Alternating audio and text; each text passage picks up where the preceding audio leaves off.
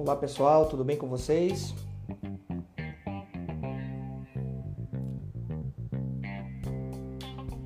Esperando aqui o Davi entrar. E também.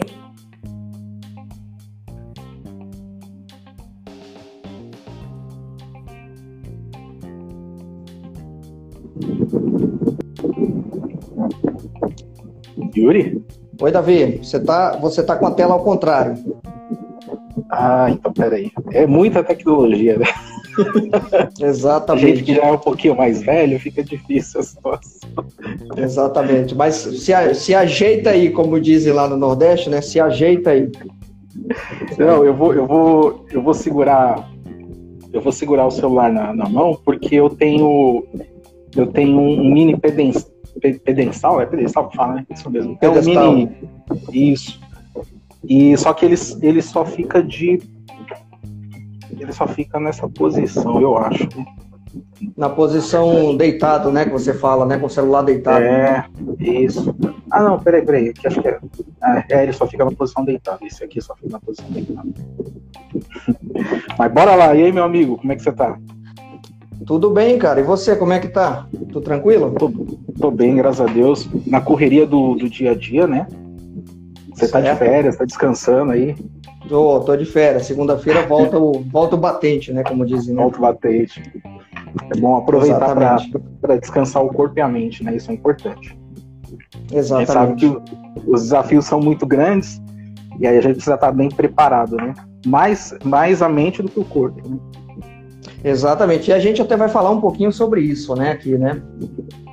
É, vamos, lá, vamos lá, Davi. Primeiramente, cara, deixa eu só dar um, um, um breve é, lembrete aqui para o pessoal que está acompanhando a gente.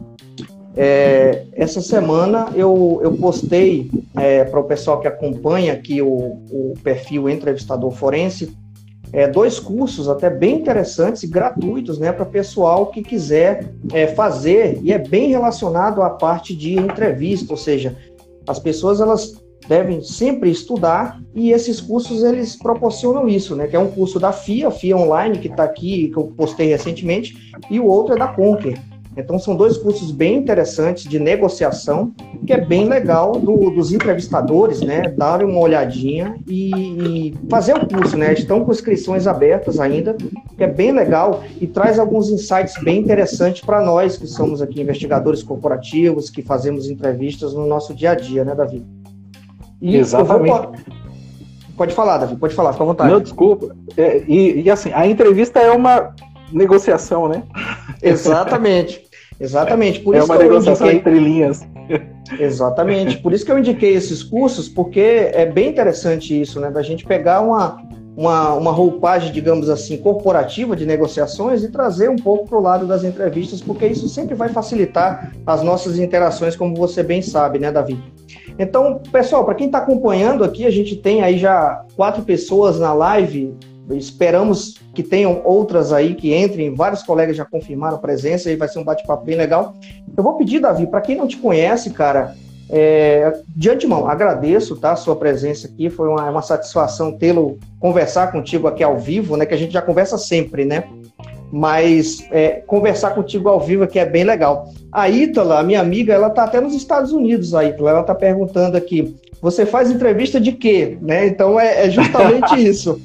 É justamente isso, Ítala. A gente aqui, eu e o Davi, nós somos é, investigadores corporativos, né? Nós trabalhamos com compliance, né? Trabalhando focado realmente em investigações corporativas. Então, nós fazemos entrevistas é, que podem ser chamadas também de interrogatórios relacionado à apuração de fraude, que é o tema aqui da nossa live, que eu trouxe o Davi para bater um papo com a gente sobre entrevistas e a apuração de fraude, né? E também fazemos entrevistas de apuração de assédio, Ítala. Então, é, fica ligada que é um tema bem interessante aí para a gente entender um pouquinho é, entrar, né, que a gente vai, vai até trazer um, um pouco uma área um pouco mais filosófica aqui, né, Davi, algumas perguntas é, que eu vou te fazer. Eu vou te colocar na berlinda que eu já te falei, né? Então, olha essa batina, cara.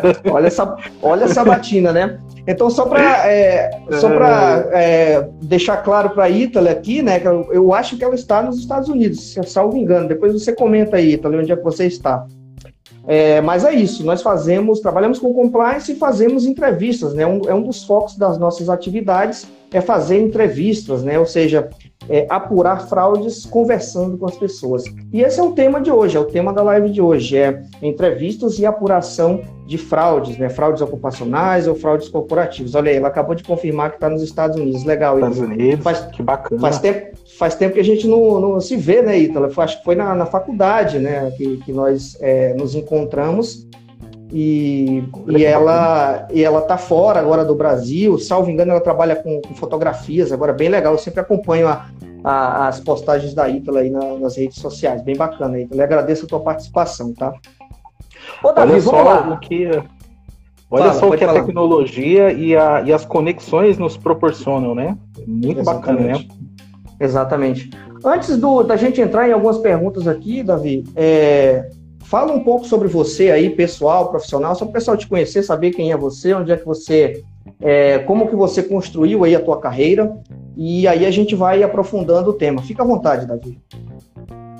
Yuri, primeiramente eu fico extremamente lisonjeado pelo, pelo convite. Muito obrigado por essa oportunidade da gente bater esse papo e, e falar de, de um tema que é mais do que atual, né? É extremamente relevante no contexto da, das organizações, né? principalmente agora com o boom da Operação Lava Jato de alguns anos atrás, isso acabou se tornando cada vez mais importante. É, o, a importância das empresas na, na, apuração de desvios de conduta, de situações que podem trazer algum tipo de risco reputacional ou risco financeiro.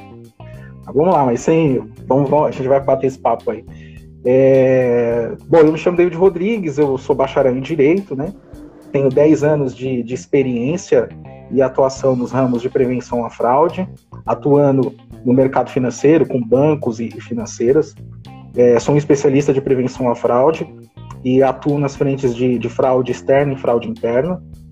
E a gente segue esse caminho de, de fazer as apurações de uma, de uma maneira ética e segura para trazer cada vez mais segurança para a empresa, para a empresa, para os acionistas, para o dono da empresa e para os funcionários da empresa.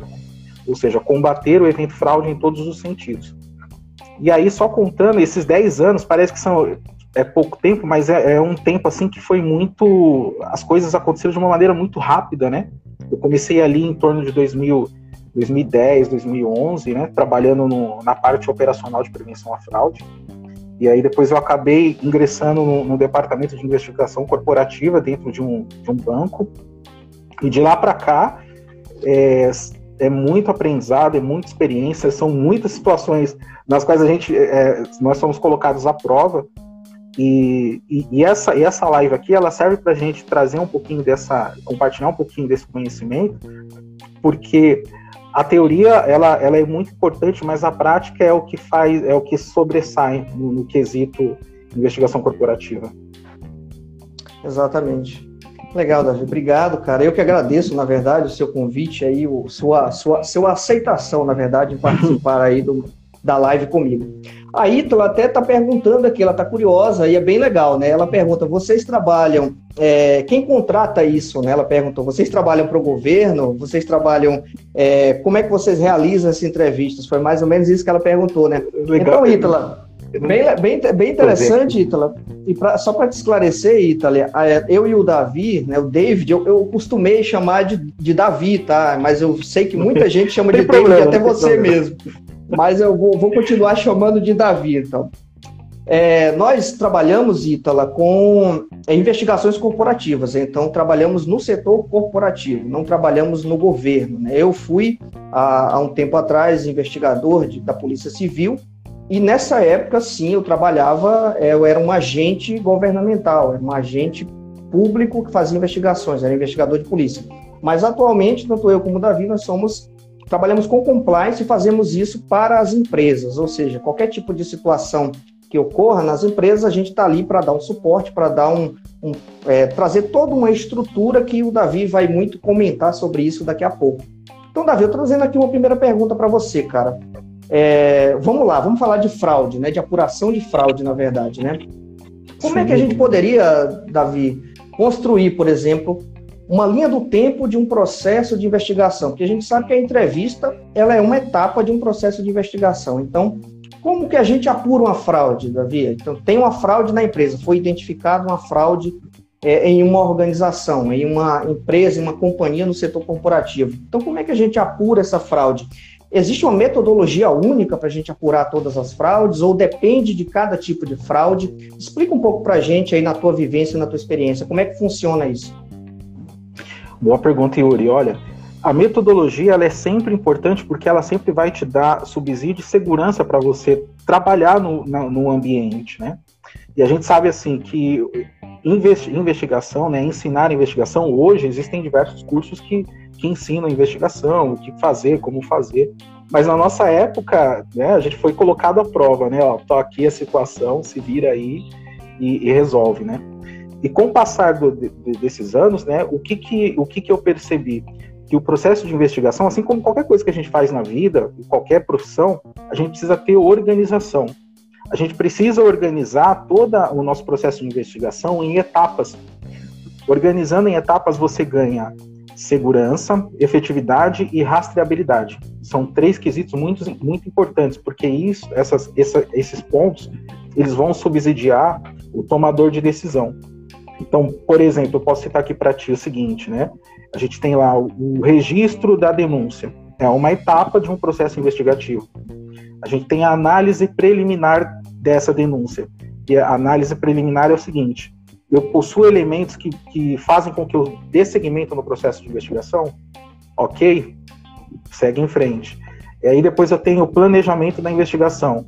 O que, que eu vou fazer, como eu vou fazer, é, o, quais são as fontes de pesquisa, se são fontes de pesquisa internas ou externas, e aí, propriamente dito, a, colocar a mão na massa é a análise de todas essas informações, né? E eu, eu costumo chamar isso como o mapa de investigação. E aí, o mapa de investigação é você fazer uma linha do tempo, uma ordem cronológica de todos os acontecimentos, dos fatos, das evidências, para você construir o seu raciocínio lógico, para você construir a sua tese de investigação. E aí, por último, a gente tem lá o reporte. E aí, o reporte é boa prática você demonstrar as informações de uma maneira bem intuitiva, porque você vai demonstrar para a alta administração da empresa, e a gente bem sabe, Yuri, que é, a alta administração não quer perder muito tempo lendo um relatório extenso, né? Você pode sim ter um relatório que é importante para você ter todos os detalhes de tudo que foi feito e como foi feito, mas no momento da apresentação é boa, é boa prática você sintetizar todas essas informações dizendo o que, que aconteceu, como aconteceu, quem está envolvido, quais foram as normas violadas, se são normativos internos, se é uma legislação. Isso é muito importante, porque isso vai dar é, a visão para a alta administração, qual que é o caminho que ela vai seguir, qual que é a decisão que eu vou tomar. E a entrevista, ela está ali depois do planejamento, está ali na, na, fase de levantamento de informações, está ali no mapa de investigação, porque eu vou precisar coletar informações fazendo uma entrevista, de repente, com uma pessoa que trabalha num departamento, numa área técnica, para saber como é que funciona. Ou eu vou fazer entrevista com o suspeito, ou eu vou fazer entrevista com a vítima, quando identificada. Ah, o processo de entrevista, ela tá ali, tá dentro desse, desse, desse pedacinho aí, dessa etapa. Eu organizo, Yuri, o, as investigações nesse, nesse, nesse fluxo. O que, que, o que, que você acha desse, desse fluxo de organização? Muito bacana, e eu até conheço esse fluxo, né? Porque você já compartilhou comigo, a gente sempre está trocando ideias, né? Sobre investigações, sobre entrevistas também. E esse fluxo, né? Que até você é, construiu, foi construindo ao longo dos anos, aí você me comentou, né? Foi construindo ao longo dos anos e foi a partir até da, de vivências práticas suas e de cursos que você fez, você foi construindo aí uma linha do tempo de investigação, né? um fluxo de investigação, e a entrevista está ali dentro desse fluxo, com certeza. E foi muito interessante que você comentou aqui, Davi, o seguinte, né?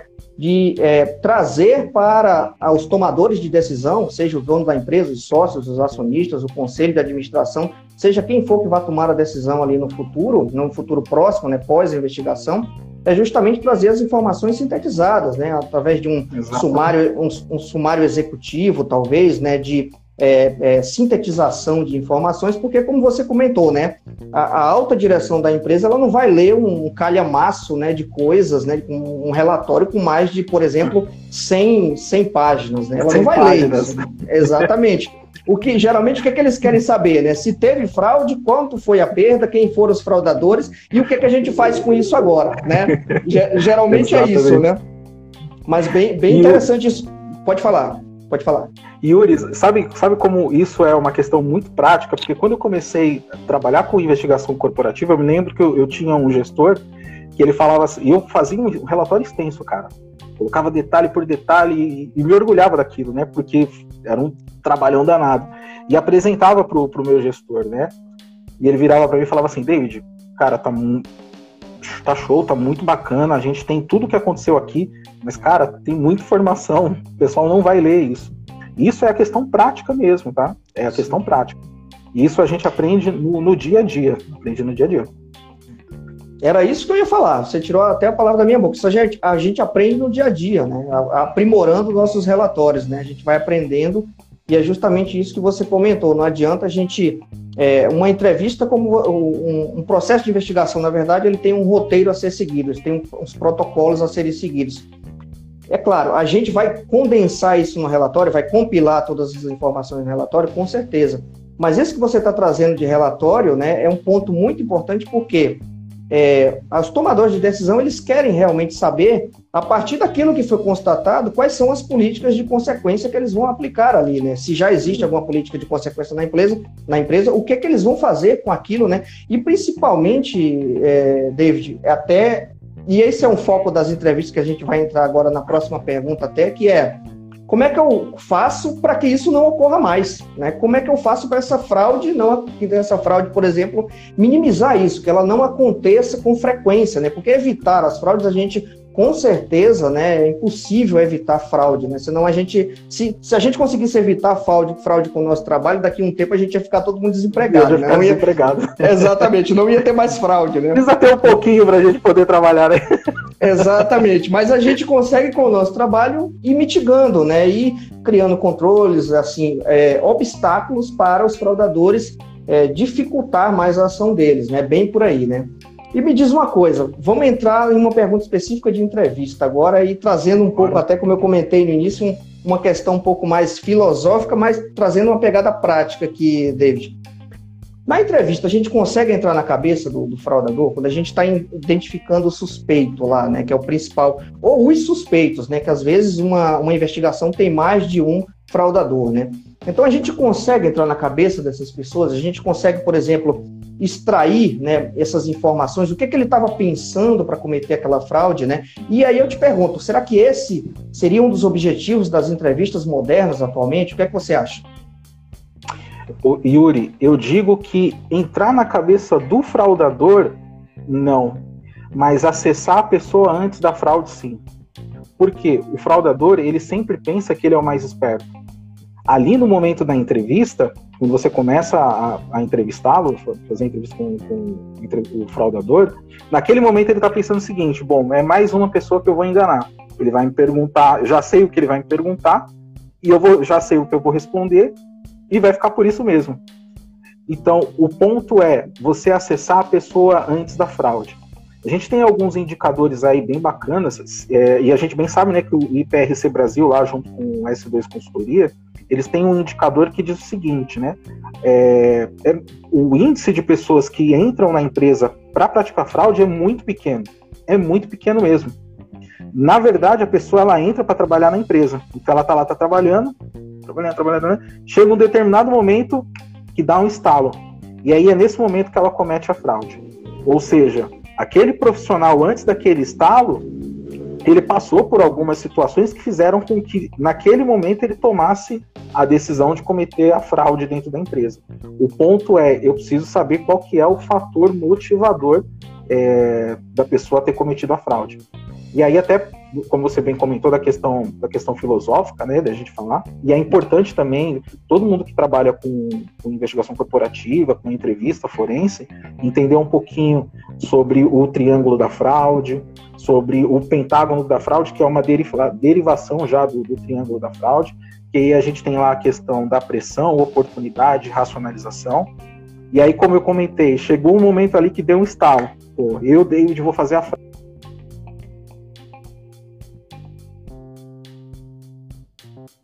Aqui não tem dinheiro para nada. não tenho dinheiro para comprar remédio e eu não sei o que, que eu faço. Ah, mas eu trabalho no departamento financeiro da empresa, né? Eu consigo desviar dinheiro para minha conta. Aí é a oportunidade. E aí chega um momento que ele, o David vai pensar o seguinte: bom, a empresa ganha muito dinheiro, isso daqui não vai fazer nem cócegas para o faturamento da empresa. Ah, ninguém vai perceber, então eu vou fazer. Então aí percebe que a gente tem a pressão, que é uma necessidade, a oportunidade e a racionalização. E aí quando a gente parte para a derivação lá do pentágono da fraude, o pentágono da fraude ele acrescentou mais duas, mais dois pontos, né? Que é a capacidade e a disposição ao risco. A capacidade diz o seguinte, bom, o David é capaz de, de mexer no sistema e, e fazer a transferência do valor lá para conta bancária dele ou de qualquer outra pessoa? Sim, ele tem um conhecimento técnico.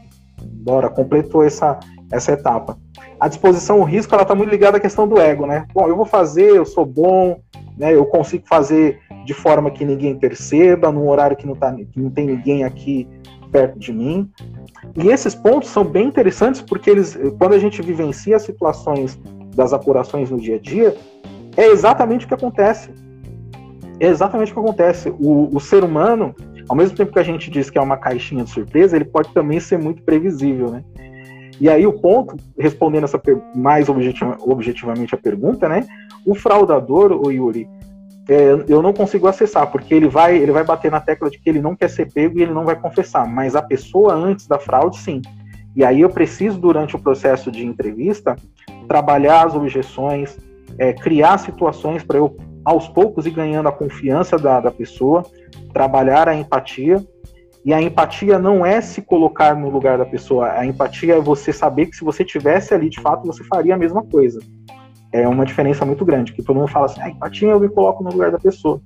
Na verdade, não é. Eu preciso, de fato, entender que se eu estiver naquela situação, eu posso fazer a mesma coisa. E aí eu começo a raciocinar, pô, e o que, que eu faria, né? O que, que como eu gostaria de ser tratado, né? E aí vem da experiência do entrevistador e trabalhando essa situação para você ir convencendo aos poucos o, o entrevistado a falar para você o que ele fez, como ele fez, se tem outras pessoas envolvidas.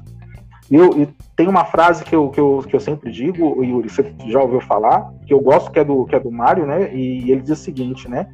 o, o processo de, de entrevista ele é um exercício constante de empatia, é um jogo e controle de emoções. A empatia, exatamente pelo, por esse ponto que eu comentei contigo, que eu preciso de fato é, me colocar no lugar, né? Saber que eu faria aquilo também. E o jogo controle de emoções é porque você vai lidar com situações nas quais você nunca é, lidou na, na, teve na vida, né? Vou trazer até um exemplo aqui. Recentemente eu até falei para você, mas vou compartilhar aqui com a rede, né?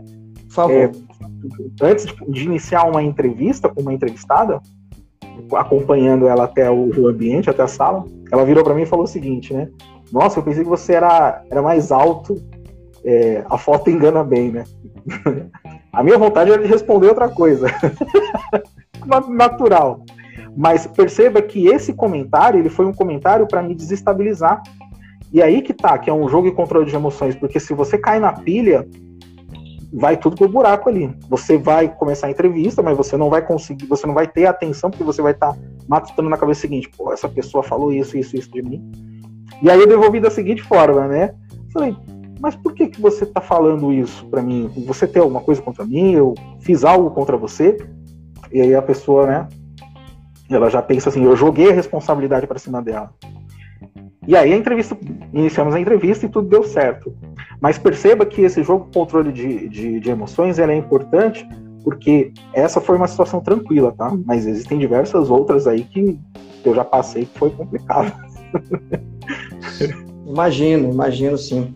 E, e só para a gente é, prolongar um pouquinho esse ponto aí, e eu já ia comentar justamente isso que a Ítala, a nossa colega que está interagindo bastante com a gente aqui, ela colocou: inteligência emocional. É justamente, né? Inteligência emocional. Eu considero, Ítala e, e, David, o, talvez o principal, né? O principal é, característica, né? A principal é, habilidade de um entrevistador, né, que está ali lidando frente a frente com a pessoa, né, seja presencial, que ali você tem o calor humano ali, ou num ambiente remoto, agora com a, com a pandemia, com esse formato híbrido das empresas trabalharem, existe muito essas entrevistas remotas, mas a gente tem que E, e, é muito interessante, isso eu até já falei em um, em um, vídeo que eu tenho aqui no perfil, né? Eu falei, eu falei justamente isso. A gente tem que até controlar as nossas próprias emoções, né, David? Para gente poder para a gente poder entrevistar alguém, porque às vezes a gente também não está naquele momento ideal, a gente não está naquela naquele momento do dia ou da semana, um momento bacana, né? E aí cai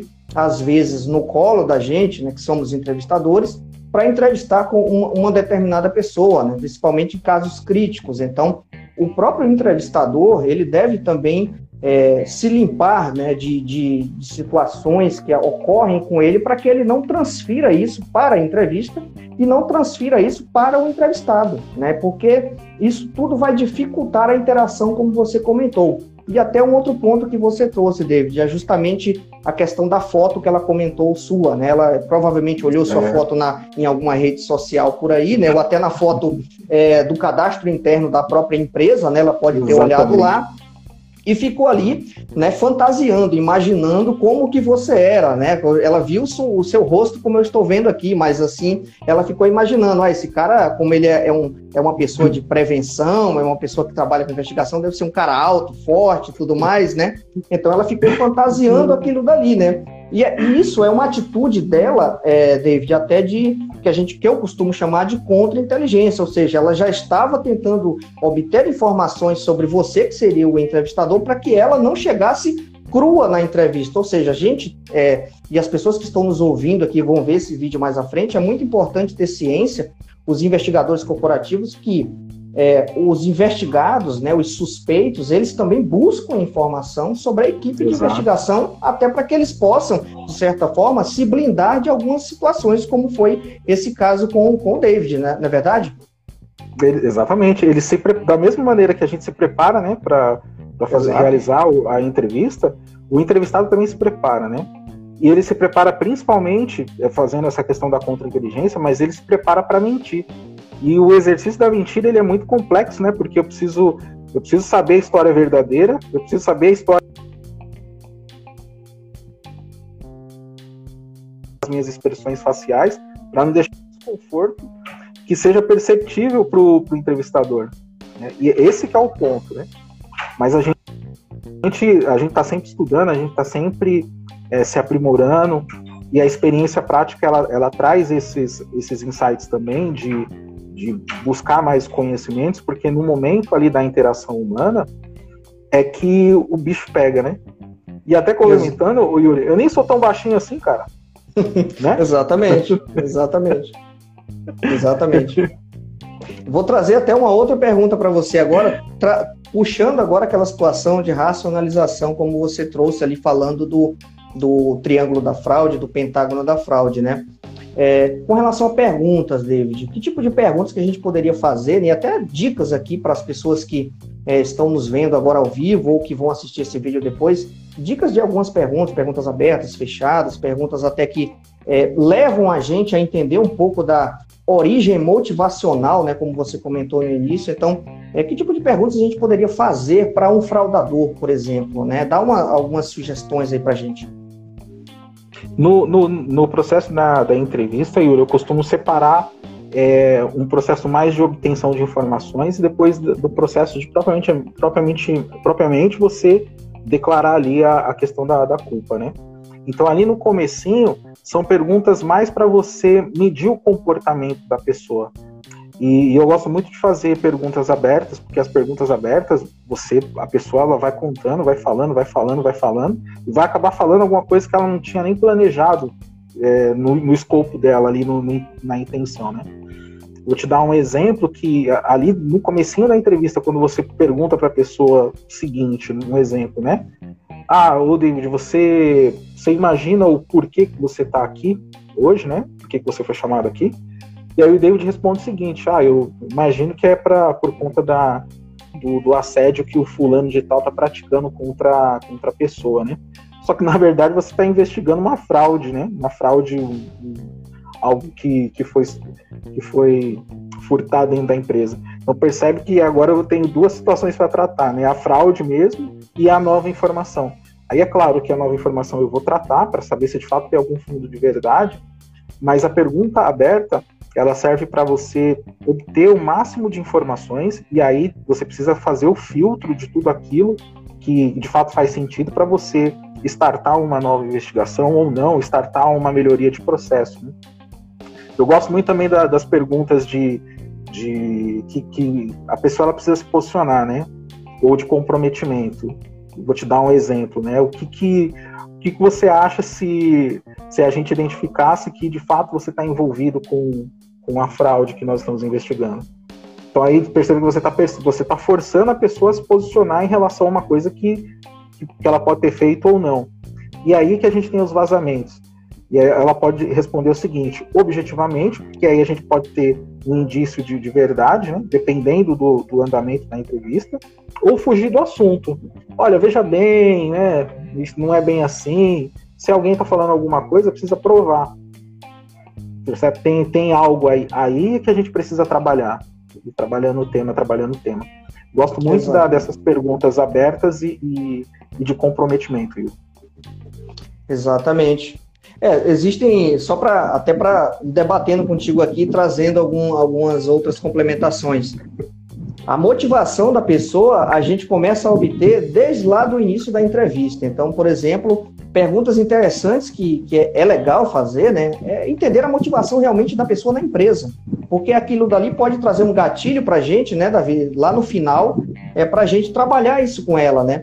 E, e, outras situações bem interessantes, né? Não é porque às vezes a pessoa pediu uma prova, né? Que é, um, é, um, é uma resposta até considerada não boa, né? Não, não é, uma, não, é, não é uma resposta boa, né? Por exemplo, né? A pessoa pedir provas, né? É uma resposta assertiva, que a gente costuma dizer, é ela dizer, olha, eu não fiz isso. Eu não, eu não cometi a fraude, né? Agora, é, pedir uma prova não é uma resposta considerada assertiva, mas a gente às vezes tem que ter o um cuidado também, a cautela, de saber tratar esses tipos de respostas, porque muitas pessoas, e eu já identifiquei isso, até pessoas inocentes, que a gente sabe que não tem nada a ver com a situação, a gente faz um tipo de pergunta assim que exige que ela se posicione e ela pede provas, né? E ela não está envolvida realmente de fato não na tá questão. Por isso, Exatamente. Por isso que é muito importante, assim, até às vezes, a experiência do entrevistador, para ele saber é, realmente, de fato, né, quais são aqueles tipos de respostas que servem de gatilho para a gente poder trabalhar isso ao longo da entrevista, como você comentou. Tem uma pergunta aqui da Hipólito, é, eu, eu, não estou conseguindo ver o nome dela aqui por inteiro, mas eu sei o nome é... Isso, Larissa, Larissa Hipólito, né? A Larissa ela faz uma, é uma, uma, profissional de compliance, uma exímia profissional de compliance. Eu conheço a Larissa. É, Boa noite, Exatamente. Larissa. Tudo bom? Obrigado, Larissa, pela pergunta, tá? Obrigado tá? Então vou pela... fazer, vou fazer a pergunta aqui pro, pro David, né? Teve alguma questão na entrevista que te deixou é, sem chão? Algo que a, que a entrevistada ou o entrevistado te falou, que te marcou? Você lembra de alguma coisa agora de, de bate-pronto, de bate David, para comentar com a gente? Olha, algo uma questão emocional, isso já foi, foi uma situação assim, que marcou toda, não só eu, mas toda a equipe, né? É, nós tínhamos uma, uma entrevistada que ela morava numa zona de risco, né? E isso a gente comprovou durante todo o processo de investigação. A gente teve muitas informações que foram evidenciadas e comprovadas. E o pai dela, ele estava preso. E na e o que que o pessoal ali da, da zona onde ela morava, né, da zona de risco, diz para ela: olha, é o seguinte, a gente sabe que seu pai está preso, a gente tem as conexões lá dentro do, do lugar que ele está preso. Se você não fizer isso lá na empresa, para a gente aqui, a gente vai mandar matar seu pai. Né?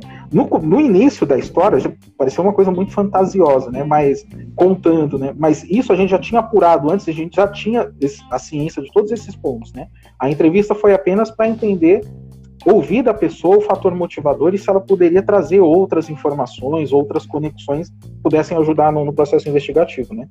Mas isso foi uma coisa que marcou muito, porque a, a, a entrevistada ela chorou copiosamente né? e, e a gente ficou, você fica imaginando, né? E aí aquela questão da inteligência emocional. Cara, às vezes a gente fica é submetido a determinadas situações que a gente fica numa sinuca de bico, né? E ela, e ela dizia pra gente, pô, eu não sabia o que fazer, eu não sabia eu não tinha com quem falar, eu não podia contar na empresa, eu não podia procurar a polícia, porque eles poderiam matar o meu pai. E assim, por questão corporativa, a empresa precisou tomar as medidas cabíveis, né? Mas esse é um fato que, que marcou, não marcou numa entrevista, mas marcou toda a equipe. Muito interessante, né? E isso que você comentou marca mesmo. E aí já, a gente já tem um fator externo, né, David? Um fator externo que está influenciando na fraude, né? Então, então está fugindo tem... do controle, né?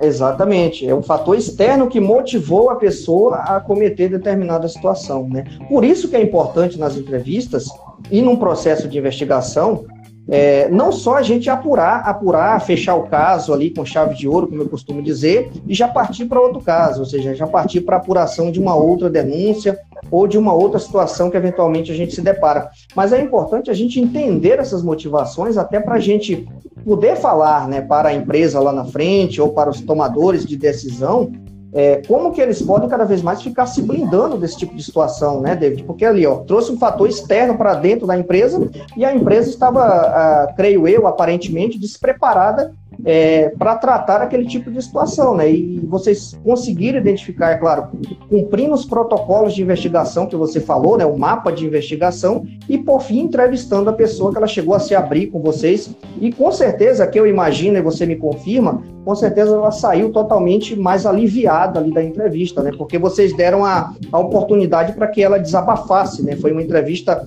eu presumo até que acolhedora nesse sentido, né? Exatamente, a carga emocional é muito grande, né? É, na verdade, a pessoa ela está esperando ser ouvida. E a, pergunta certa no momento certo, você consegue obter as informações. É claro, durante todo o processo, Yuri, o que eu posso dizer para ti é que a gente, a gente, tinha tudo, já tinha tudo, todas as informações, todas as evidências, mas e aí às vezes as pessoas perguntam, pô, se você já sabe que a pessoa cometeu a fraude, por que, que você vai lá entrevistar? Isso no, no geral, tá? Porque eu entendo que a entrevista ela é o, o fator, o ponto mais importante de um processo de investigação corporativa. Porque a entrevista ela vai te dar segurança jurídica para a empresa, porque você está oferecendo a oportunidade do entrevistado dar a versão dele a respeito do fato, e esse simples comportamento significa você dar uma, uma ampla defesa para a pessoa, ela, ela se defender em relação àquilo que aconteceu. E isso é um fator de segurança jurídica para a empresa, porque se caso aconteça uma reclamação trabalhista, o juiz vai perguntar o empresa fulano de tal, você deu a oportunidade da pessoa falar, explicar por que ela fez isso, ou por que ela não fez, tudo bem, tem as provas aqui, mas ela falou o que foi que aconteceu, tudo mais. E isso também mostra a maturidade da empresa quando ela está lidando com essas questões, né? E também ela, a entrevista também ela te dá a oportunidade de você conhecer outras pessoas nas quais você não tinha mapeado ali durante do, o processo da, da investigação. Às vezes você identifica apenas uma pessoa, uma ou duas pessoas, e na entrevista o entrevistado ele diz para você, olha, fulano, ciclano, beltrano também está envolvido porque eles fizeram dessa forma, eles me ajudaram assim, assim assado. E aí você, a investigação ela precisa continuar de uma maneira mais assertiva e mais extensiva. Né? E, e, a obtenção de informação, né? É a prova oral também, a questão da prova oral é a versão nua e crua do, do que aconteceu e como aconteceu. E esses pontos precisam ser observados, né? E, isso mostra a questão da, da maturidade da empresa. É importante a, a gente, como, como agentes de compliance, né, trazer esse convencimento para a empresa e para a alta administração que não só investigar faz sentido, mas que investigar obtendo o máximo de informações para o negócio é o que faz sentido, é o que vai gerar valor para a empresa. Muito legal, muito bacana, cara. E trazendo essa pegada que você trouxe, né? Falando do negócio da empresa, né? Certa vez, eu, eu já escutei isso até mais de uma vez, tá? Falando assim, olha, dependendo da fraude, dependendo da quantidade, né, da, do, do valor fraudado, do valor subtraído, a investigação sai até muito mais cara em termos de é, tempo da, da equipe, recursos que vai ser disponibilizado. Tem investigações que duram é, um mês, dois meses, outras até mais, né, seis meses de investigação para você conseguir ter um, uma gama de evidências é, palpáveis, né, porque as pessoas às vezes ficam sendo monitoradas em loco, ali fazendo, é, as equipes monitoram as estações de trabalho, celulares, então é, é preciso ter esse lastro probatório, né, que a gente costuma dizer, mas eu já escutei pessoas dizerem assim, olha, dependendo do valor da fraude, nem, nem, é, nem faz sentido a gente apurar, ou seja, só demite a pessoa e resolvido o problema, né? Aí entra naquelas perguntas que às vezes eu sempre me faço, né, como investigador, e você também deve se fazer, né? É, será, que, será que realmente está correto é, é, um tipo de afirmação desse jeito, né? Será que isso não causa um descrédito para a área de compliance, para o denunciante, se eventualmente foi uma denúncia, para a imagem e reputação da empresa? Será que não traz uma sensação de impunidade dentro da empresa, né? A gente fica refletindo isso, né? Eu já, eu já refleti isso muito e ainda reflito até hoje, mas o que é que você acha sobre isso, David? Yuri, assim, eu sempre penso que toda situação ela deve ser apurada, deve ser investigada. Toda situação. É claro que aí a gente vai separar aquilo que de fato pode ser fraude, que, que pode ser assédio, ou pode ser qualquer outra coisa que demande para outra área fazer o tratamento. Mas eu sempre penso que tudo que chega num canal de denúncia ou chega por qualquer outro meio de comunicação precisa ser tratado a, a organização ela precisa ter em mente o seguinte: ela compra riscos. Né? O tipo de negócio dela, ela está inserida num, num determinado contexto, que é um contexto que ela vai ter riscos de mercado externo e os riscos internos. Então, você não apurar, é, não, não investigar situações com esse pensamento de que, pô, eu vou gastar muito aqui e deixa para lá, isso pode trazer uma perda muito maior do que a questão financeira, o dinheiro vivo mesmo, que é a imagem e a reputação da empresa. Uma vez perdida a imagem e a reputação da empresa, nunca mais essa empresa consegue sobreviver. Então, por exemplo, né, se a gente pegar grandes corporações, que são empresas que, vamos citar aqui um, banco, um grande banco aí da, da América Latina, né, esse, o, o fator fraude para esse banco, ele é mais controlado, porque a empresa ela tem muito dinheiro, então ela consegue ir ali tratando de uma maneira um pouco mais. consegue ir carregando. E é claro que tem que fazer a investigação. Agora, se você tem uma empresa de um porte um médio, um pouco menor, dependendo da fraude que acontece, é, afeta tanto o faturamento da empresa que a empresa ela não consegue se recompor depois. E, e às vezes, né, o, esse pensamento de que assim, ah, quanto foi o valor da fraude? Foi X, mas o X é, esse, é essa fraude que a gente está discutindo agora por trás dela, a gente não sabe há quanto tempo está acontecendo, o quanto que já passou, ou o quanto que está passando nesse exato momento. O ponto é esse, a empresa precisa ter em mente que quando ela compra os riscos que ela está inerente, quando ela compra o fator risco, né, ela precisa preservar a imagem e a reputação. E aí, é claro, precisa ter um, um trabalho de inteligência para saber de que maneira que eu vou que eu vou investigar a fraude, quais são os recursos que eu vou utilizar, faz mais sentido eu ter uma equipe interna, faz sentido eu preparar as pessoas que já trabalham na empresa numa área que, que é um pouco similar e treinar essas pessoas para fazer investigação, faz sentido eu contratar uma consultoria, né? E, e isso é uma questão de inteligência. E dá para fazer. É porque assim, as pessoas pensam, né? Vou pelo lado mais fácil, que aí eu já resolvo o problema. E tem um outro ponto que é, é o seguinte: a resposta ao denunciante. Você deixar a sensação de, de impunidade é, pairando na empresa vai gerar mais desvios de conduta, vai gerar mais desvios éticos e vai gerar mais perda financeira. Então, a pronta resposta é sempre tratar qualquer tipo de situação que pode envolver fraude ou assédio dentro de uma organização, né, Yuri. Exatamente.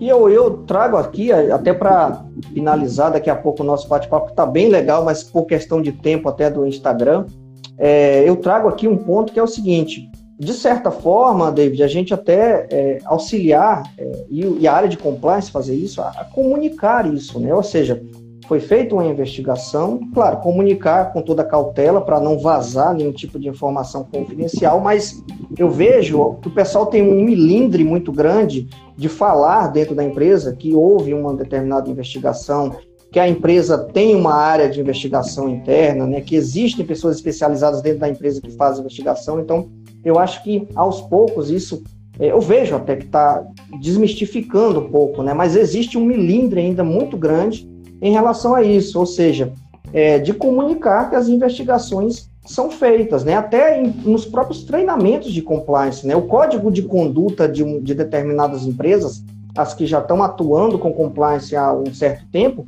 eles dizem lá, né, sobre é, as práticas que devem ser seguidas e se não for seguidas vai ter uma investigação e vai ter, vai ser aplicadas medidas disciplinares ou alguma política de consequência. Então, as pessoas que leem aquilo já estão cientes que eventualmente pode ocorrer uma investigação interna, né? Então, isso cada vez mais, na minha opinião, e aqui trazendo a minha opinião até, é, trazendo pessoal e profissional como um investigador corporativo, é devem ser comunicadas, é claro, mantendo a confidencialidade das informações, mas em treinamentos de compliance, principalmente, deve, deve ser trazido até cases exemplificativos de determinadas situações, né? Não, talvez não diretamente da empresa, algo que realmente a empresa apurou ali, mas trazer situações ali similares que ocorrem é, no Brasil e no mundo, né? Só basta dar um Google aí que a gente ah. tem diversos exemplos, exemplos de casos, né? Que foram investigados, pessoas foram punidas, processadas, até eventualmente fora ali do âmbito é, sai do âmbito corporativo, vai para o âmbito judicial, isso deve ser compartilhado com, na minha, no meu entendimento, né, deve ser compartilhado para os colaboradores, para que eles saibam até que as investigações ocorrem, existe uma resolução dessas investigações e que as investigações elas trazem um bem para a empresa. Eu vejo muito o pessoal comentar a investigação como bicho papão. Não, mas eu, a minha opinião é, né, a minha opinião é o contrário. A investigação ela faz um bem muito grande para a empresa e ela pode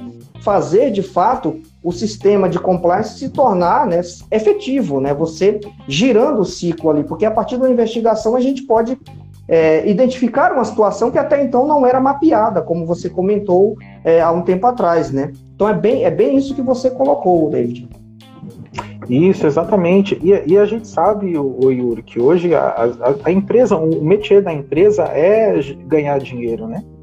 Só que aí o, o nosso papel e o papel do compliance, o papel de, das áreas que, que atuam com, com, investigações internas e apurações internas, é mostrar para a empresa que, que o valor dela ela pode ser muito maior desde que ela não perca dinheiro, que ela não perca, ela não tenha a reputação dela afetada, que ela não perca um ativo que é significativo para ela.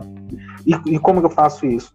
Cara, fiz aqui um processo de investigação, a gente identificou determinada situação, a gente já tratou, e os riscos são esses. Vamos fazer XPTO para minimizar esses riscos. Você vai ganhar mais dinheiro e você não vai perder nada. É assim que funciona. É, na cabeça do, do, do, administrador, é assim que ele quer pensar, né? E, e é isso que essa linguagem que às vezes eu, eu conversando até com outros colegas que, que atuam na parte de investigação, que eles não têm tanto essa essa flexibilidade, esse esse ponto de levar esse, esse tipo de informação para a administração. Porque para a administração, eles estão enxergando o departamento de compliance como um departamento que está dando gasto. Né? E, na verdade, o departamento de compliance é, ele gera valor dentro do, de um programa de integridade, e dentro desse programa de integridade, as, as investigações e apurações internas são extremamente importantes para a saúde reputacional da empresa, para a saúde ética da empresa. Então, apurar todas as situações, né, até pegando aquele ganchinho do, do ponto que a gente falou antes, apurar todas as situações vai trazer um entendimento muito, muito melhor para a empresa.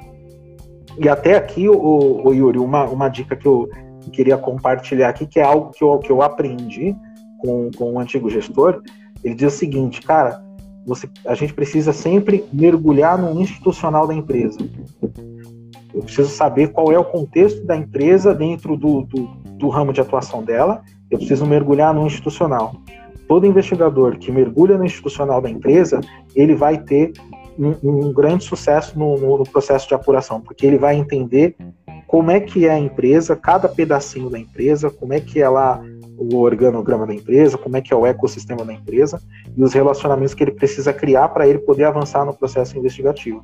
Então eu preciso mergulhar no institucional da empresa e saber qual que é o ecossistema. Esses são os, os dois pontos importantes que, que para quem está começando né, no, com investigação e apuração, precisa ter em mente. Segue esse, essa dica que isso faz sentido, tá?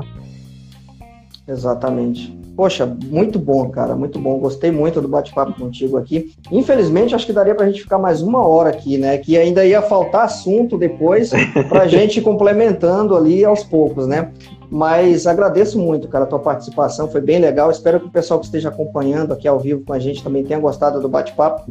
Com certeza a gente não tem como, né, em uma, em uma live de 40, 45 minutos aprofundar determinados temas, mas fica aquele gostinho de quero mais aí para todo mundo, né? E procurar a gente, pode me procurar o David também, que a gente está sempre aberto aí para conversar, para bater papo realmente sobre investigações, né? Exatamente. né? E sobre compliance de forma geral, né, David? Então, cara, é, agradeço muito e é, você está com a palavra final aí para o que você quiser falar. Fica à vontade.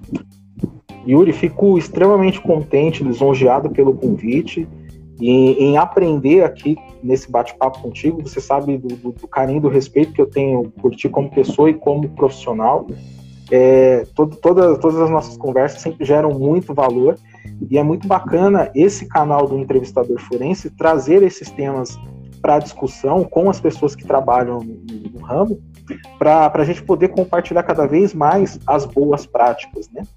E as boas práticas é que fazem sentido para que a gente tenha o, o, nosso ambiente corporativo cada vez mais ético e essa ética do ambiente corporativo que ela se reflita também na nossa sociedade, porque as duas coisas caminham juntos, né? Ela, uma, uma coisa afeta a outra.